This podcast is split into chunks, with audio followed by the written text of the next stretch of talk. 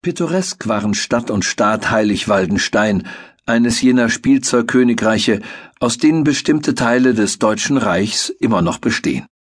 Der Staat war erst spät in seiner Geschichte unter preußische Vorherrschaft geraten, kaum 50 Jahre vor jenem herrlichen Sommertag, an dem Flambeau und Vater Brown sich in seinen Gartenwirtschaften befanden und sein Bier tranken. Während der letzten Generation hatte es da nicht wenig Krieg und Willkürjustiz gegeben, wie gleich gezeigt werden wird. Doch wenn man sich Stadt und Staat nur so ansah, konnte man sich jenes Eindrucks der Kindlichkeit nicht erwehren, die ja die bezauberndste Eigenschaft Deutschlands ist.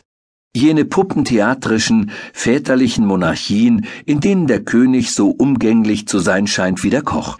Die deutschen Soldaten vor ihren unzähligen Schilderhäuschen sahen deutschem Spielzeug merkwürdig ähnlich, und die klar geschnittenen Zinnen des Schlosses sahen, vergoldet vom Sonnenschein, umso mehr vergoldetem Lebkuchen ähnlich. Denn es war das strahlendste Wetter. Der Himmel war von so preußischem Blau, wie es Potsdam nur hätte verlangen können, und doch glich es noch mehr jenem verschwenderischen und satten Farbgebrauch, den ein Kind aus seinem billigen Malkasten herausholt.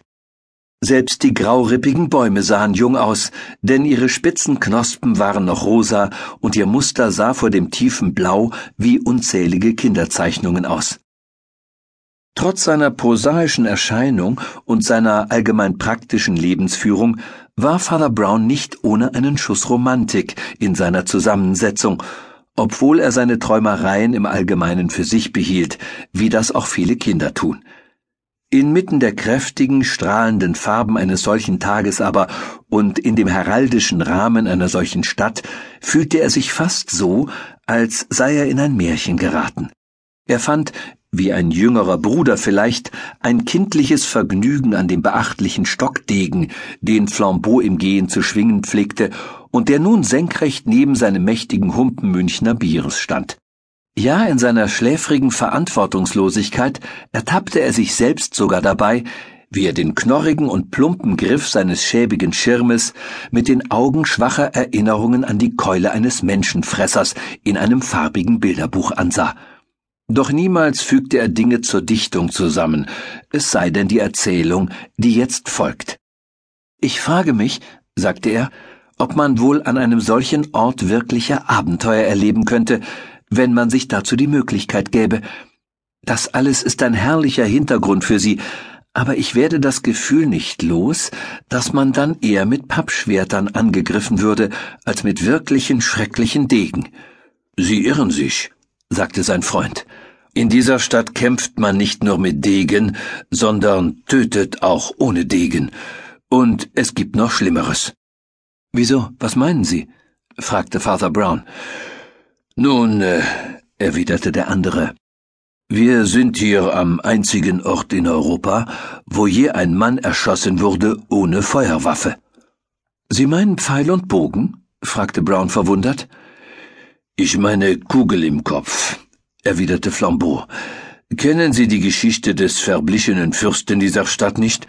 Dabei handelt es sich um eines der großen Polizeimysterien vor etwa zwanzig Jahren.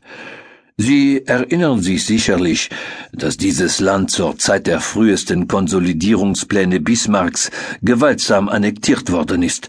Gewaltsam, aber gar nicht mühelos.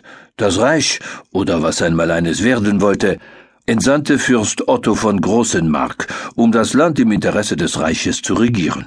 Wir haben sein Porträt in der Galerie gesehen. Er wäre sicherlich ein gut aussehender älterer Herr gewesen, wenn er nur Haare und Augenbrauen gehabt hätte und nicht so verrunzelt gewesen wäre wie ein Geier. Aber er hatte einiges durchzumachen, wie ich gleich erklären werde.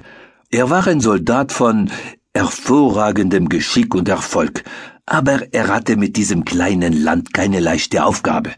Er wurde in verschiedenen Schlachten von den berühmten Gebrüdern Arnold geschlagen, den drei patriotischen Freischärlern, auf die Swinburne ein Gedicht schrieb. Sie werden sich erinnern. Wölfe im Ermelin, Krähen zu Königen gekrönt, mögen zahlreich wie Gewürm sein. Drei werden ihnen widerstehen. Oder irgendetwas dieser Art.